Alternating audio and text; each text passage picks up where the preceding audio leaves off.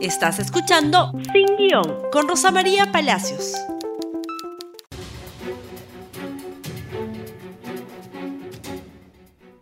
Muy buenos días y bienvenidos nuevamente a Sin Guión. Muy bien, vamos a hablar hoy día de corrupción. La corrupción en el Perú sigue en el Ejecutivo y en el Legislativo y en el Judicial sin ningún cambio. Nada ha cambiado en el Perú. Si uno mira las portadas de hoy, acabo de estar en el kiosco, y también la República, el caso de la ministra de la Producción parece un caso verdaderamente de escándalo, ¿no? Un caso de escándalo de, de corrupción. La fiscal se encuentra, la fiscalía ya ha acusado, no está en investigación preparatoria, ya formuló acusación contra la ministra de la Producción.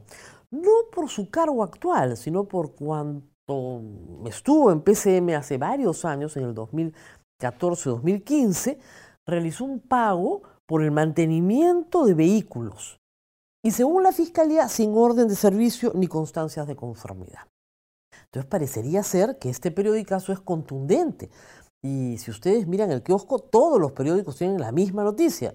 Y como sabemos, en Palacio de Gobierno, al primer periodicazo votan a los ministros. El problema es que el periodicazo también incluye al ministro de Transportes y Comunicaciones, el señor Carlos Lozaga, que acaba de asumir el cargo hace pocos días. También por una investigación vinculada con un cargo anterior, cuando era jefe de Provías Nacionales, una carretera, una concesión de obras en Puno. El problema es el siguiente para el señor presidente. Su búsqueda de ministros se ha realizado en estos meses dentro de la propia administración pública no son personas que vienen del sector académico o privado, salvo excepcionalmente. Tampoco son políticos de carrera. Como no tiene a dónde buscar, porque no hay partido tampoco, busca en la propia administración. Quien fue viceministro pasa a ser ministro, quien fue director pasa a ser viceministro, y es en ese nivel de la administración pública donde el presidente se siente cómodo para elegir ministros. El problema es que estos funcionarios con muchos años dentro del Estado siempre están sujetos, siempre, a la fiscalización de la Contraloría, por casi cualquier cosa. Y de una manera, le diría yo, bastante obstruccionista de la gestión del Estado. Razón por la cual nadie quiere trabajar en el Estado ni nadie quiere ser proveedor del Estado. ¿Qué es lo que sucede en este caso? Proveedores del Estado de menor cuantía, reparación y mantenimiento de vehículos de PCM, antes de que la ministra asumiera el cargo de dirección de asuntos administrativos, antes, ¿no es cierto? Son contratados y nadie les paga, porque no pagarle a los proveedores del Estado es una política también muy conocida. ¿Por qué? Porque si les pagas de repente vas preso. Entonces, el Estado en el Perú es el rey del perro muerto, partamos de ahí. Entonces llega la señora Barrios y dice, bueno, hay que pagarle a estas personas que están reclamando por los servicios que han prestado. Ella no pidió los servicios, ella no contrató los servicios. Lo único que tiene que hacer es hacer que el Estado no, ¿no es cierto?, deje de pagar lo que debe. Ya, ese es el delito, según la Fiscalía. Y además la han acusado de peculado, lo que quiere decir es que ella se ha apropiado para sí misma de los caudales del Estado. Peculado de uso es cuando tú te apropias de bienes del Estado para tu propio uso y peculado común y corriente es yo me apropio del dinero del Estado y le doy otro uso para mí o para terceros.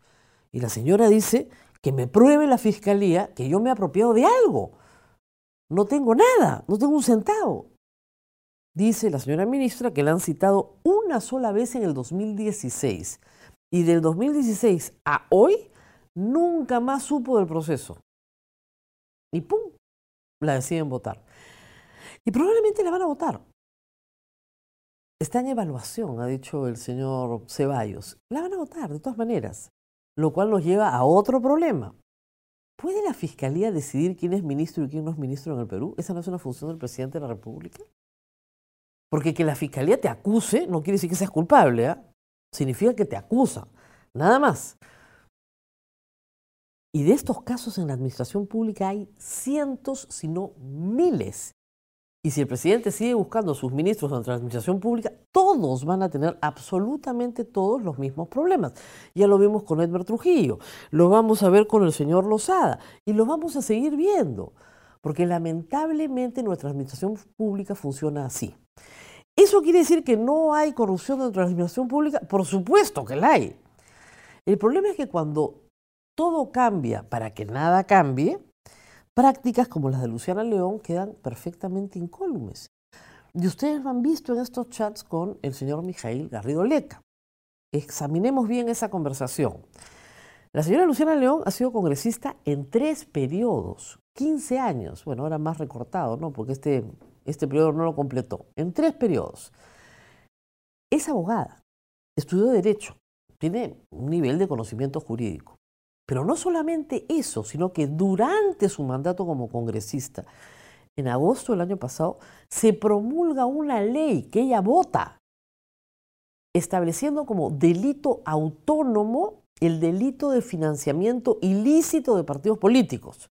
Sabe perfectamente que hoy, no antes, hoy, pitufiar, ocultar, etcétera, financiamiento de partidos políticos, tiene una pena de ocho años.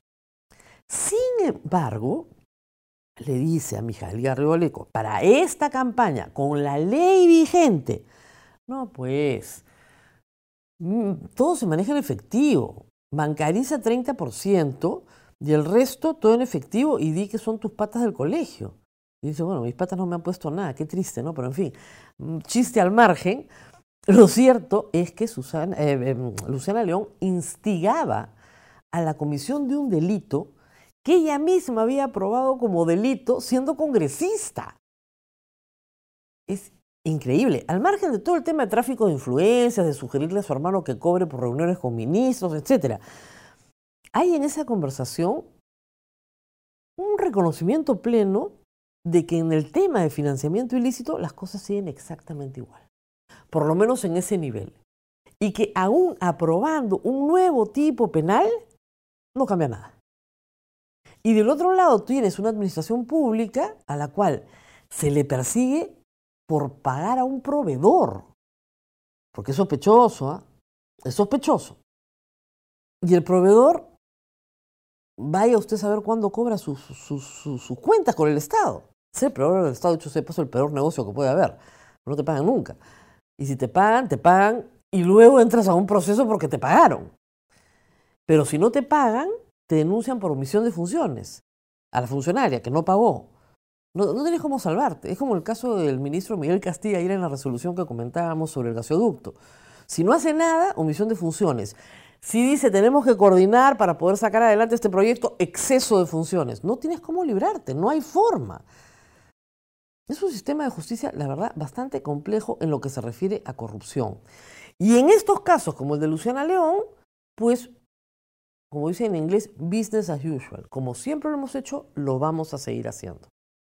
¿Ha cambiado algo en el Perú?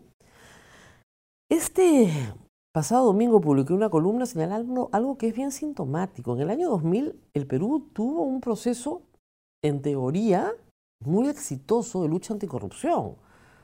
Se metió preso a, muchas personas que habían vivido del Estado. Vladimiro Montesinos, Alberto Fujimori, eh, generales, eh, almirantes, coroneles, miembros de las fuerzas este, policiales, políticos, en fin.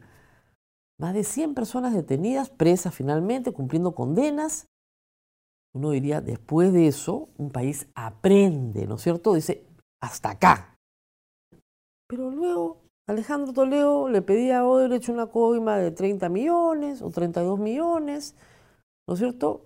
El señor Nava con la señora Tal armaban una red de testaferros, se armaba otra red de testaferros durante el gobierno García, y así sucesivamente.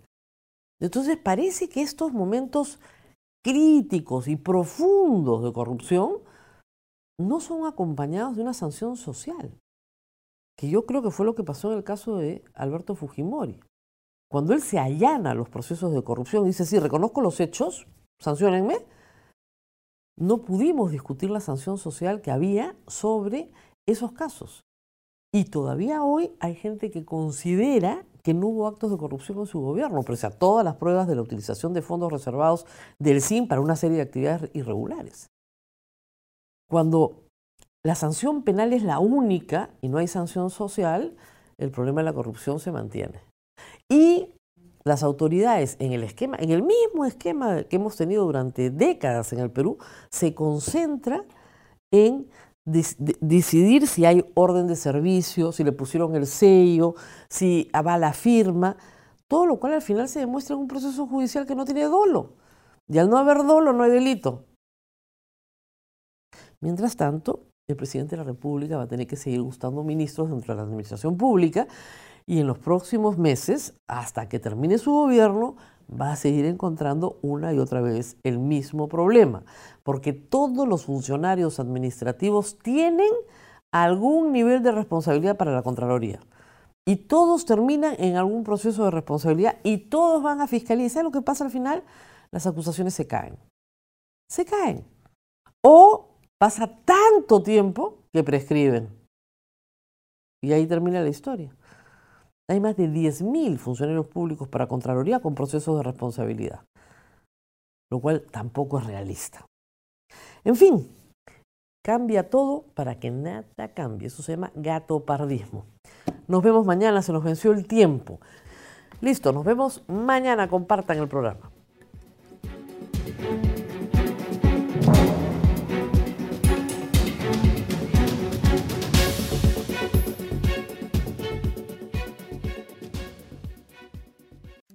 Gracias por escuchar Sin Guión con Rosa María Palacios.